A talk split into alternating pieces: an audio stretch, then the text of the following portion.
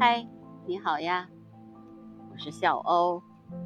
今天是二零二二年的七月六号，星期三。今天也是北京在下大暴雨之后的一个稍微有云啊，但是是晴的天气，但云层还是很厚。据说今天午后还有雨啊！昨天那个大暴雨啊，下的特别大。我在这个我的观鸟基地，我的两亩半地里面的帐篷都被雨吹倒了啊，把我的凳子呀还有桌子都浇了一个透湿。啊，今天早上有一个非常惊心动魄的事件发生，我跟雪狼呢今天早上都在这儿观察三宝鸟嘛，然后有一只雀鹰追逐那只三宝鸟，后来三宝鸟就。整个越过我们的头顶，然后发出叫嘎嘎的叫声，然后雀鹰一直在追它，但是三毛鸟的飞行技术还是比雀鹰高一点。那么它在往西北方向去的时候，一转了一个弯儿，在那个迅速转弯的这个过程当中呢，就摆脱了雀鹰的追逐。它摆脱雀鹰的追逐之后，大概两分钟吧。就嘴里面没有叼吃的，就直接飞到了这个塔的上面休息，呃，休息了有五到十分钟吧，然后才又回来，就是捉那个虫子喂小鸟。你看，刚现在就是它飞的，嘴里面叼着虫子上去喂鸟喂食去了。嗯，现在是九点零四分啊，它就又去喂了一次。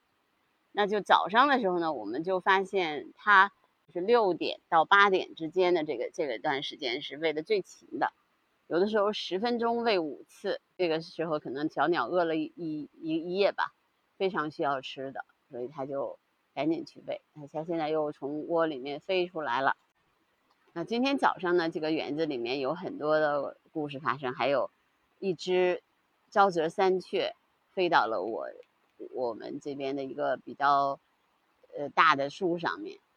然后在那边停着叫唤，另外一只沼泽山雀过来，飞过来以后喂它啊，我就发现啊，原来这是一只幼鸟，在等着妈妈在喂。嗯，妈妈喂完了以后走了，它也走了。今天早上还有另外一种鸟，就是黑头狮也飞到了这个松树上。黑头狮一般都是吃那个松果上面的那个小虫子嘛。所以在那叼叼叼叼叼，吃了好久，然后就飞又飞走了。今天早上总体来说，这边的鸟还真的挺多的，而且故事也有。早上的时候还看见三宝鸟叼呃两次都叼了一蝉，额头很大，看着它那嘴子上面都鼓鼓的，啊它又飞过来了。啊，就这个时候又是可能比较勤的时候，那就是几分钟。它就开始就喂，它是这样的，它其实就主要是还是看它抓没抓到虫子。你早上的时候，我我跟雪狼都为三毛鸟捏捏了一把冷汗，就就想，如果是真的雀鹰啄到了它，哪怕把它没有吃掉，把它啄伤了，那它的小孩都可能有面临那个生存危机。因为我看这个窝里巢里面现在就是至少应该有三只小鸟。那你想，一个鸟是喂不活它们的，必须是父母同时喂。啊，如果万一那只受伤了的话，或者是被吃掉的可能性应该不是很大。那它受伤了，比如被灼伤了，也都是也是很危险的，这是他们要面临的一些问题。啊，鸟类生存嘛，天空中的这种猛禽也是多的啊。而且我们刚才也觉得很奇怪，就是那边还有很多的鸟，比如有鸽子呀。有有喜鹊呀，不知道为什么那个雀鹰就追着三宝鸟。我第一次看见它被猛禽追逐，而且是落于下风的。我看那个红隼它都不太怕，一次红隼在这上面飞的时候，它就呃把红隼赶走了。但是雀鹰还是比较厉害的一种猛禽呢。鸟类之间其实也有一个力量的平衡以及它这个到底在那飞行的过程当中谁的力量更大一些谁的速度更快这个很重要。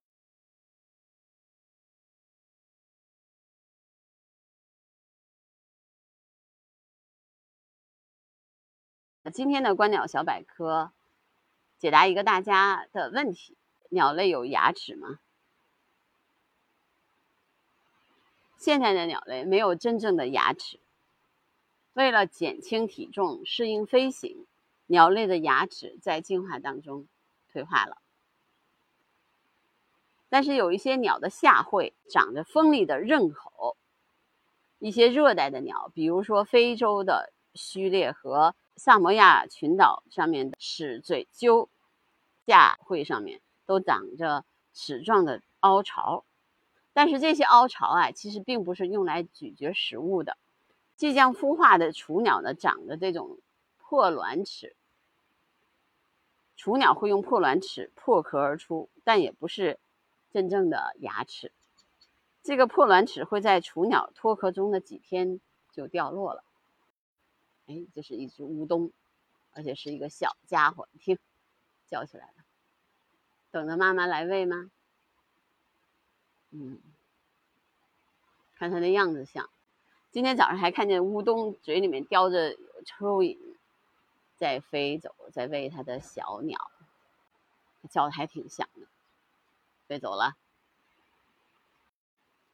有人就问我说：“你们为什么要把那个鸟嘴叫做鸟喙呀？”呃，其实这两个词儿确实是通用的，但是我们呃这些比较观鸟的人呢，还有一些鸟类学家愿意把这个鸟嘴变呃叫成鸟喙。因为我觉得它这个嘴巴跟哺乳动物的嘴巴还是不太一样的，因为鸟的嘴是骨头，啊，是这种鸟鸟脑袋前面的这种角状突出物，是由上喙和下喙组成的，而且它的喙呢是附着角质的骨骼，它这个材料也是其他的动物没有的，就是它这个材质特别的柔韧。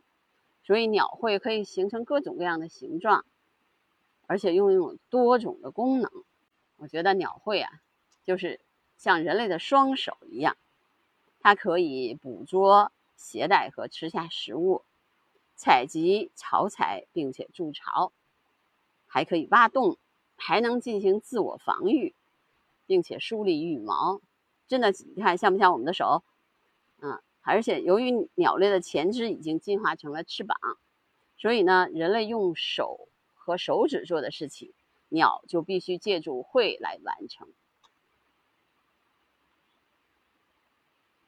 还有一些鸟啊，你们你们注意，可能在电视上会看见过，比如说鹳和信天翁，还会上下的抖动鸟喙，发出声响来吸引异性。知道世界上最长的鸟喙啊，是叫澳大利亚鹈鹕，它的喙长达四十八厘米。